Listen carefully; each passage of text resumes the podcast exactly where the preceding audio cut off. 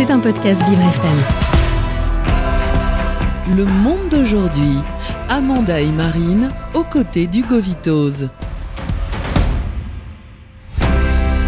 Et maintenant, Survivre FM, il est à présent, vous le savez, à 11h35, temps de parler de la place des femmes dans l'actualité avec Amanda et Tifier. Bonjour Amanda. Bonjour Hugo, bonjour à tous et à toutes mes très chers auditeurs. J'espère que vous allez bien en ce mercredi 18 janvier. Écoutez, pour ma part, tout va bien. Si ce n'est qu'aujourd'hui, dans la place des femmes dans l'actu, nous allons parler d'une nouvelle peu réjouissante.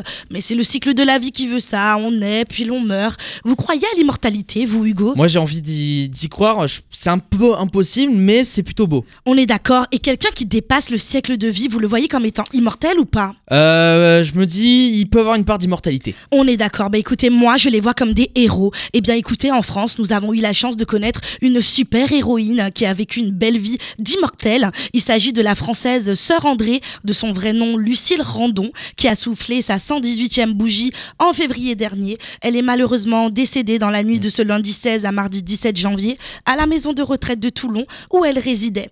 David Tavella, qui est chargé de la communication de l'EHPAD Sainte-Catherine-Labouré, où logeait Sœur André, a déclaré elle est morte à 2 heures du matin. Il y a une grande tristesse, mais elle le voulait. C'était son désir hein, de rejoindre son frère adoré. Pour elle, c'est une libération. Et oui, on suppose que c'est une libération de mourir paisiblement dans son sommeil, sans trop de souffrance, bien que cela faisait déjà des années qu'elle se plaignait de faiblesse et de lassitude, tant son état se dégradait hein, à cause de plusieurs Covid qu'elle avait contractés.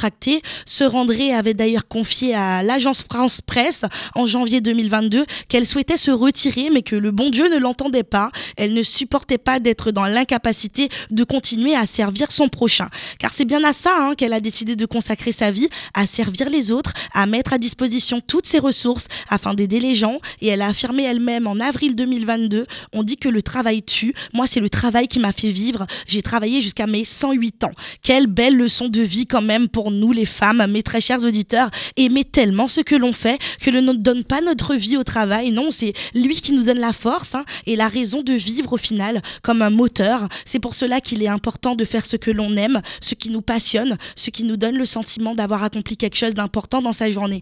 Et qui sait, peut-être que Sœur André nous a donné sans le savoir le secret d'une belle longévité de vie, hein, Hugo? Elle nous l'a peut-être partagé en, en cachette, on- peut-être? Voilà, en tout cas, l'on retiendra de Sœur André que c'est une super héroïne. hein. Elle a connu la grippe espagnole, deux guerres mondiales en France et a même survécu au Covid-19 à l'âge de 116 ans. Quand la super centenaire l'a attrapée, elle n'a même pas ressenti les symptômes du coronavirus. Je ne me suis pas rendu compte que je l'avais, avait-elle confié à Var Matin.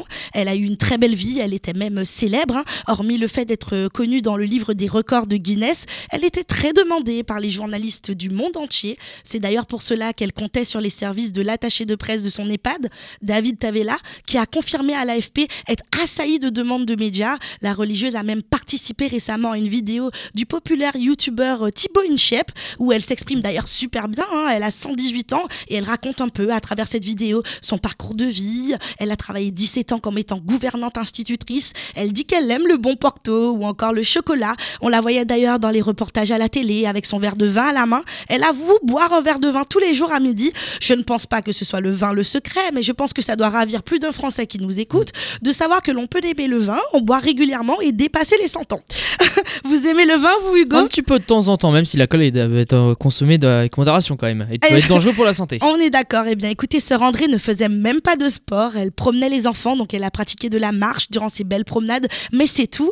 Euh, si je devais retenir un passage de cette vidéo sur YouTube avec Thibaut InShape et le partager avec vous ici, ce serait la réponse de Sœur André à la question de Thibaut. Qu'est-ce que, qu'est-ce que vous pensez du monde d'aujourd'hui? Très bonne question que j'aurais pu moi-même poser d'ailleurs, auquel la Sœur André a répondu qu'il est dégoûtant, que personne ne se respecte et que l'on tâche toujours de tirer à soi ce qu'il y a de mieux. C'est une honte ça. Quelle phrase emplie de sens hein, qui nous pousse à réfléchir, Hugo, vous ne trouvez pas? Oui, ça permet de réfléchir au sens de la vie. On est d'accord. En tout cas, nous allons terminer ensemble aujourd'hui sur les derniers mots qu'elle a adressés dans cette vidéo l'année dernière à la question de Thibaut InShape qui était Est-ce que vous avez un dernier mot à dire? Sœur André, notre doyenne européenne, notre doyenne française, notre doyenne de l'humanité, a répondu que je voudrais que le monde s'aime et que les riches prêtent aux pauvres. Il y a des enfants qui sont à court de métier, payés pour les former. Il ne me reste plus qu'à souhaiter toutes mes condoléances à sa famille, à ses neveux qu'elle aimait plus que sa propre vie, à ses camarades de l'EHPAD de Toulon, aux employés qui la côtoyaient tous les jours, et même au maire de Toulon, Hubert Falco, qui dit perdre une femme qu'il estimait profondément. Et nos prières seront particulièrement dirigées vers notre sœur André aujourd'hui afin qu'elle rejoigne